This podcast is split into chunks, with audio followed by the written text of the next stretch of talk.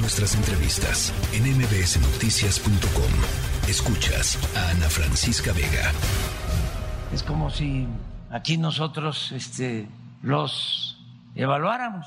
A ver, derechos humanos. Oye, ¿por qué no liberas a Sánchez? Si estás hablando de periodismo y de libertad, ¿por qué tienes preso a Sánchez? Si se habla de actos de violencia, ¿cómo es que un periodista premiado en Estados Unidos asegura que el gobierno de Estados Unidos saboteó el ducto de gas de Rusia a Europa? Y así el objetivo de este informe no es sermonear o avergonzar, más bien es proporcionar un recurso para aquellas personas que trabajan en todo el mundo para salvaguardar y defender la dignidad humana cuando está amenazada de tantas maneras. Bueno, pues ya les decía, el Departamento de Estado de los Estados Unidos publicó su informe anual sobre la situación de los derechos humanos en los países del mundo y por supuesto hay un capítulo sobre México en donde pues México sale muy mal parado en términos de respeto a los derechos humanos, libertad de expresión, participación de fuerzas policíacas y fuerzas armadas en crímenes, eh, bajas tasas de, em, eh, altísimas, perdón, tasas de, impunidad, en fin, eh, repito, nada que no sepamos nosotras, pero evidentemente el hecho de que haya sido señalado desde fuera, pues cayó muy mal en el ánimo del presidente López Obrador, que ya escuchábamos lo que dijo esta mañana. Esta tardecita, el viceportavoz del Departamento de Estado dice, nosotros no somos los que estamos tratando de esconder las cosas bajo la alfombra.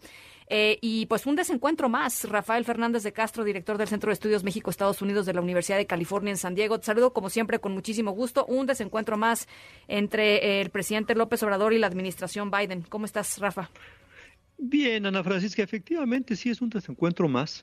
Yo te diría no es algo grave. Eh, este, este es un informe anual, es un informe de rutina que hace el Departamento de Estado y que evidentemente pues este, expone, eh, analiza cómo está la situación de los derechos humanos en, distintos países del mundo y efectivamente con la violencia a periodistas, con la violencia a las mujeres eh, y con lo que ha sido la violencia de los de, policías y también del ejército, pues es muy difícil que México salga bien librado. Eh, eso por un lado. Entonces, yo te es algo de rutina, no es, no es algo que se hace especialmente para México. De alguna manera, Ana Francisca, ahorita que estaba eh, oyendo eh, la repetición de, la, de, lo que dijo López Obrador, mira, de alguna manera tiene razón. o sea, ¿por qué Estados Unidos va a ser el país que, que decida quién sí, quién no? Eh, es el país que él, mismo se abroga el derecho de que nosotros somos, digamos, este país que está en la colina y que vamos desde allá a, propagar las libertades y la democracia en todo el mundo. Mira, qué bueno, nada más que, que no es así en Estados Unidos. Tenemos un Estados Unidos que tiene una democracia eh, prendida por alfileres, que la mitad de los que la mitad de los republicanos, pues la verdad de las cosas, no creen en los resultados electorales. Entonces, no es un Estados Unidos para estar dando elecciones, pero me parece, digamos, que eh, López Obrador le juega a su público, él hace política interna con Estados Unidos, eh, y, la verdad es que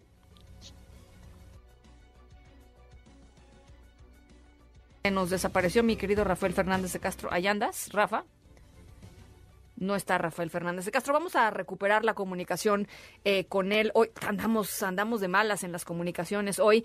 Eh, y rápidamente me recordó, hay que decirlo, me recordó a, la, eh, pues a la década de los 80 y todavía principios de los 90 en la relación México-Estados Unidos, cuando el gobierno de los Estados Unidos certificaba o no la lucha contra las drogas de los distintos países del mundo, cosa que enojaba muchísimo a los gobiernos mexicanos que decían y señalaban justamente lo que decía Rafael eh, hace un momentito, la, hipocresía que significa eso, ¿no? Señalar, digamos, las carencias eh, eh, en em, en el otro lado y ser incapaz de reconocer públicamente en el mismo sentido y, con, la, con, la, misma potencia, digamos, los desafíos propios. Ahí ya te tengo de regreso, Rafael, pero les decía, me recordaba el tema de la certificación de drogas.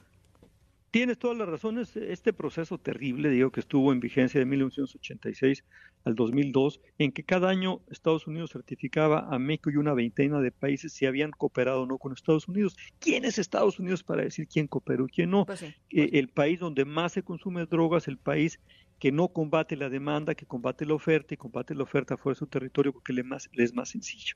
Entonces, digamos, ahora, dicho todo esto, digamos, eh, lo, que, lo que cuesta trabajo el presidente López Obrador es que de repente salga con eso de que México es más seguro que Estados Unidos. No, señor, México no es más seguro. México es muy violento. Eh, ah, tenemos un problema compartido que es el problema, digamos, del consumo de drogas en Estados Unidos y de la fortaleza de los cárteles en México, porque son sus mejores proveedores de estos individuos que, que consumen drogas y que lo que hay que recordar, Ana Francisca, es que hay una crisis enorme en Estados Unidos de consumo, sobre todo de opiáceos, y eso es lo que tiene Estados Unidos ahorita muy preocupado y eso es lo que alienta la narrativa republicana que, que dicen, vamos, eh, México no puede con los carteles, yo sí voy en contra de los carteles y ahí es donde las cosas se ponen muy complicadas, porque yo te diría, ya lo vimos en los ochentas, no ganamos nada con esas recriminaciones mutuas y lo que es peor, no ganamos nada en la guerra contra las drogas, lo único que ganamos es más muertes por sobredosis en Estados Unidos y más violencia en México. Entonces, lo que necesitaríamos es más sensatez, cambiar de estrategia, eh, una estrategia, digamos, que, se base más en salud pública, en, en, educación